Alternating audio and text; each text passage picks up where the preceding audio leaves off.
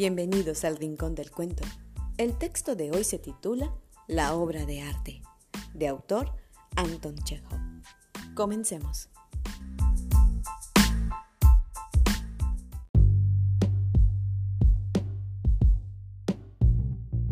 Sasha Smirnov, hijo único, entró con mustio semblante en la consulta del doctor Kolchekov Debajo del brazo llevaba un paquete envuelto en el número 223 de las noticias de la bolsa.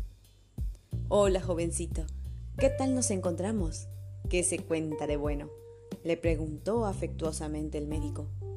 Sasha empezó a parpadear y, llevándose la mano al corazón, dijo con voz temblorosa y agitada: Mi madre, Iván Nikolaevich, me rogó que lo saludara en su nombre y le diera las gracias. Yo, su único hijo, y usted me salvó la vida, me curó de una enfermedad peligrosa, y ninguno de los dos sabemos cómo agradecérselo. Está bien, está bien, joven, lo interrumpió el médico, derritiéndose de satisfacción. Solo hice lo que cualquiera hubiera hecho en mi lugar. Soy el único hijo de mi madre. Somos gente pobre y naturalmente no podemos pagarle el trabajo que se ha tomado. Pero por eso mismo estamos muy avergonzados y le rogamos encarecidamente se digne aceptar en señal de nuestro agradecimiento esto que es un objeto muy valioso, de bronce antiguo, una verdadera obra de arte muy rara. ¿Para qué se ha molestado? No hacía falta, dijo el médico frunciendo el ceño. No, por favor, no lo rechace, prosiguió murmurando Sasha, mientras desenvolvía el paquete. Si lo hace, nos ofenderá a mi madre y a mí. Es un objeto muy hermoso, de bronce antiguo. Pertenecía a mi difunto padre y lo guardábamos como un recuerdo, casi como una reliquia. Mi padre se dedicaba a comprar objetos de bronce antiguos para venderlos a los aficionados. Ahora mi madre y yo seguiremos ocupándonos en lo mismo.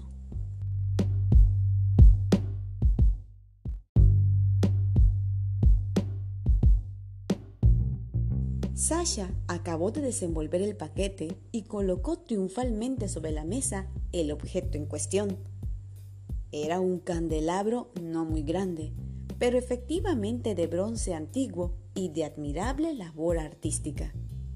Un pedestal sostenía un grupo de figuras femeninas ataviadas como Eva, y en tales posturas que me encuentro incapaz de describirlas, tanto por falta de valor como del necesario temperamento. Las figuritas sonreían con coquetería, y todo en ellas atestiguaba claramente que a no ser por la obligación que tenían de sostener una palmatoria, de buena gana habrían saltado del pedestal y organizado una juerga de tal categoría que solo pensar en ella avergonzaría al lector. El médico contemplaba el regalo con aire preocupado y rascándose la oreja, y por fin emitió un sonido inarticulado sonándose con gesto inseguro. Sí, es un objeto realmente hermoso, consiguió murmurar, pero verá usted, no es del todo correcto. Eso no es precisamente un escote. Bueno, Dios sabe lo que es. Pero, ¿por qué lo considera usted de ese modo? Porque ni el mismo diablo podía haber inventado nada peor. Colocar encima de mi mesa este objeto sería echar a perder la respetabilidad de la casa. Mm, ¿Qué manera tan rara tiene usted de considerar el arte, doctor? Exclamó Sasha ofendido.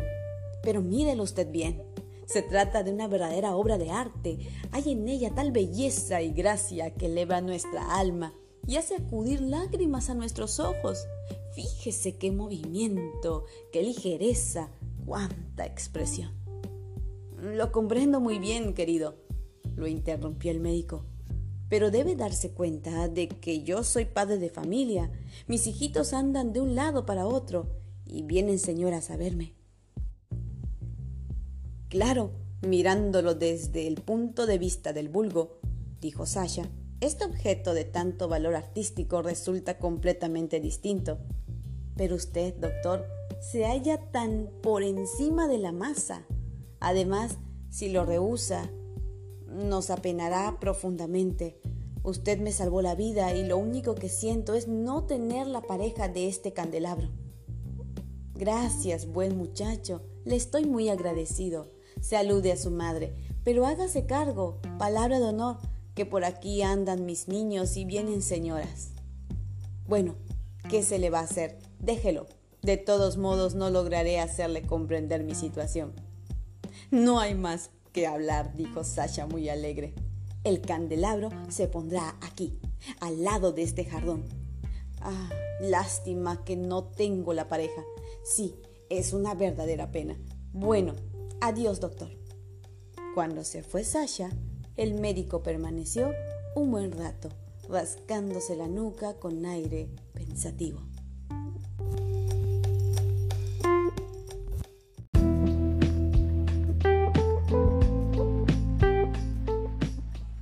Es indiscutible que se trata de un objeto de arte, decía para sí, y sería una pena tirarlo.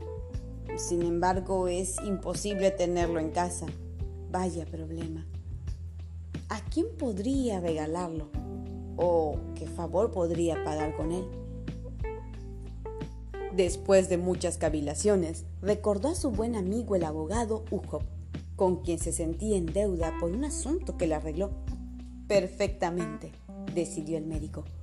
Como es un gran amigo, no me aceptará dinero y será necesario hacerle un regalo.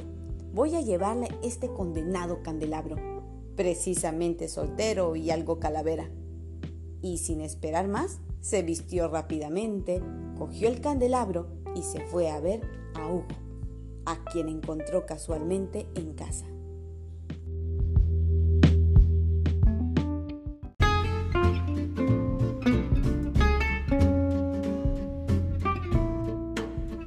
Amigo, exclamó al entrar. Vine para darte las gracias por las molestias que te tomaste conmigo. Y como no quieres aceptar mi dinero, al menos acepta este objeto. Sí, querido amigo, se trata de un objeto valiosísimo. Al ver el candelabro, el abogado prorrumpió en exclamaciones de entusiasmo. Vaya un objeto, exclamó el abogado, echándose a reír ni el mismo demonio sería capaz de inventar algo mejor. Es estupendo, magnífico. ¿Dónde encontraste esta preciosidad?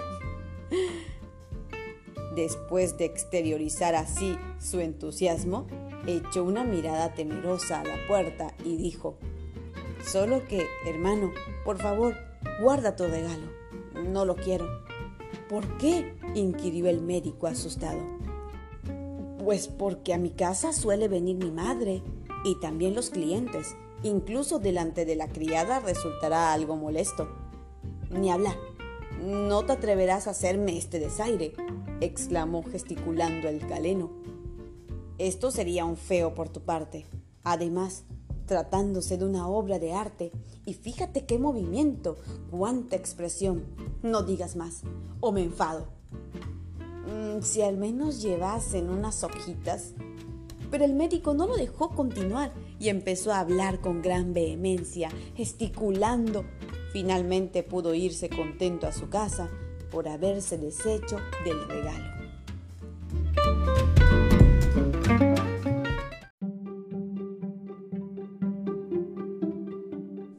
En cuanto se marchó el doctor, el abogado se quedó contemplando el candelabro le dio vueltas y más vueltas, palpándolo por todos lados, e igual que su anterior dueño, estuvo cavilando sobre la misma cuestión. ¿Qué iba a hacer con aquel regalo? Es una obra magnífica, pensaba. Sería una lástima tirarla, pero tampoco es posible guardarla. Lo mejor será regalarlo a alguien. ¿Y si lo llevara esta noche al cómico Shaskin? A este sinvergüenza le gustan objetos de esta clase y además hoy tiene un festival benéfico. Y dicho y hecho, por la noche envolvió el candelabro en un papel y le envió al cómico. El camerino del artista estuvo lleno toda la tarde. A cada momento entraban hombres a contemplar el regalo. Allí solo se oía un rumor mezcla de exclamaciones y de risas, algo así como un relinchar. Cuando alguna de las artistas se acercaba a la puerta y preguntaba si podía entrar, enseguida se oía la voz ronca del cómico que gritaba, No chica, estoy sin vestir. Después de aquel espectáculo, el cómico alzando sus brazos y gesticulando decía todo preocupado, Bueno, ¿y dónde meteré yo esta porquería de candelabro? Tengo un piso particular, pero es imposible llevarlo allí. Vienen a verme artistas y esto no es una fotografía que se puede esconder en el cajón de la mesa. Mm, puede venderlo, señor, le aconsejó el peluquero, consolándolo. No muy lejos de aquí vive una vieja que compra antigüedades. Pregunte por la Smirnova. Todo el mundo la conoce. El cómico siguió este consejo.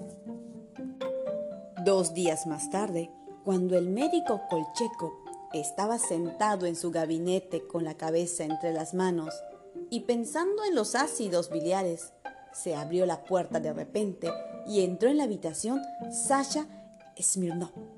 Sonreía resplandeciente de felicidad. Llevaba en las manos algo envuelto en un papel de periódico. Doctor, exclamó todo sofocado, figúrese qué alegría. Ha sido una suerte enorme para usted. Hemos encontrado la pareja de su candelabro. Mi madre está tan contenta. Usted me salvó la vida. Y Sasha, cuya voz temblaba de emoción, colocó delante del médico el candelabro. El médico abrió la boca, intentó decir algo, pero no pudo. Su lengua estaba paralizada.